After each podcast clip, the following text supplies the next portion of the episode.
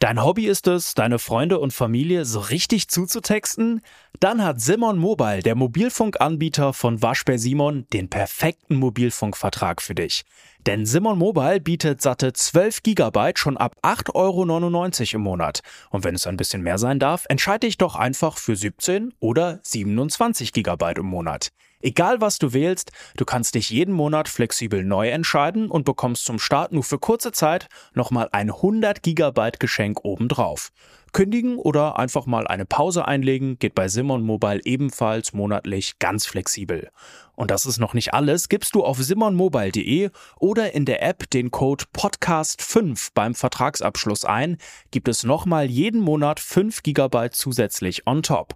Nochmal der Code Podcast5, die 5 als Zahl geschrieben. Das Angebot ist nur bis zum 5. Juni 2024 gültig, also Worauf wartest du? Alle weiteren Infos gibt's auf simon.link slash podcast.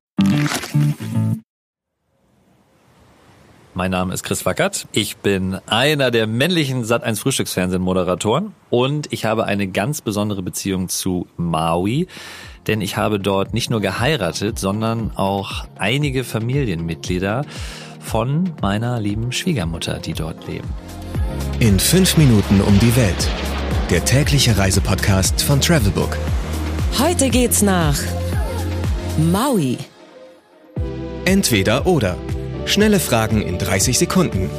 Auto oder öffentliche Verkehrsmittel? Definitiv Auto. Pärchen oder Familienurlaub? Kann man beides machen. Pärchenurlaub kann das sehr romantisch werden und als Familienurlaub sehr, sehr cool und aufregend für die Kids. Entspannung oder Abenteuer? Ich würde Abenteuer empfehlen, aber man kann natürlich auch sehr viel entspannen. Kultur oder Party? Kultur. Teuer oder günstig? Leider teuer.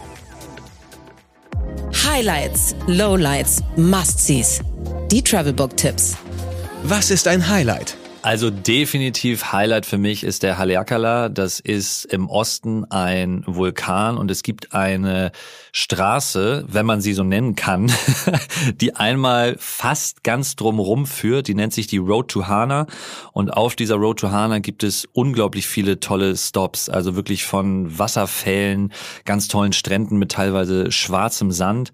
Sehr, sehr beeindruckend und auch unglaublich viele Locals, die man da trifft. Und die haben hin und wieder auch so verschiedene Stände, wo dann verschiedene kulinarische Köstlichkeiten angeboten werden. Und das ist definitiv eine Empfehlung. Ich muss allerdings dazu sagen, früh losfahren und unbedingt aufpassen, ob man kurvige Straßen ab kann. Weil mir persönlich ist es auf der einen Rückfahrt äh, schlecht geworden, wenn es dann dunkel wird und man irgendwie gar nichts sieht und Beifahrer ist. Also genügend Zeit einplanen und viel Essen und Trinken vor allem mitnehmen. Wo gibt es die besten Restaurants? Die besten Restaurants gibt's eigentlich auch auf der Road to Hana. Also das ist insofern eine Empfehlung, da eben viele Locals sind und wir teilweise ausschließlich dafür dahin gefahren sind. Also man kann ja auch Zwischenstops machen und dann wieder zurückfahren. Und das Bananenbrot dort ist sehr, sehr empfehlenswert und wird wirklich ähm, von den Locals da gebacken. Und natürlich, das darf man auch nicht vergessen, die Früchte, die dort angeboten werden, sind bei weitem besser als bei uns im Supermarkt. Was man unbedingt tun sollte.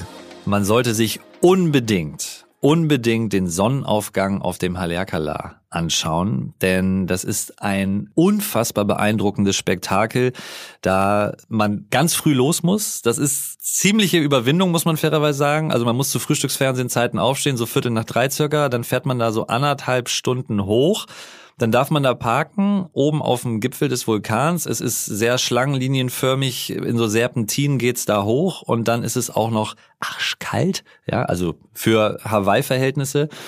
Und dann kommt aber irgendwann das Spektakel, dass die Sonne aufgeht. Und wenn sich die dann mit den Wolken, die es teilweise gibt, vermischt, ist das ein Licht, was man so noch nie, also ich jedenfalls, noch nie gesehen hat.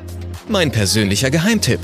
Mein persönlicher Geheimtipp ist wahrscheinlich einer der beeindruckendsten Surfspots der Welt. Big Wave Surfer treffen sich da zu gegebener Zeit und zwar nennt sich der so ganz filmreif The Jaws. Und The Jaws ist auch mehr oder weniger auf dem Weg auf dieser Road to Hana. Man muss nur vorher einmal links abbiegen und dann geht es einen ja, wie nennt man das? So eine Buckelpiste kann man das quasi fast schon nennen. Das ist ein Sandweg und diesen Sandweg sollte man definitiv auch nur mit einem 4x4 Jeep fahren, also Allradantrieb äh, auf jeden Fall beim Mietauto beachten. Ganz, ganz wichtig. Ich habe das einmal ohne versucht. Keine gute Idee definitiv nicht ausprobieren, man bleibt stecken. Wenn man dann aber angekommen ist und Glück hat mit den Wellen, trifft man da tatsächlich die weltbesten Surfer und kann von der Klippe runtergucken und das ist unglaublich beeindruckend. Und die Stadt äh, heißt meines Erachtens Peahi, ist glaube ich der richtige äh, Name dieser Stadt, die da quasi ansässig ist, ja. Geld, Sicherheit, Anreise. Die wichtigsten Service-Tipps für euch. Wie viel Geld sollte man für eine Woche einplanen?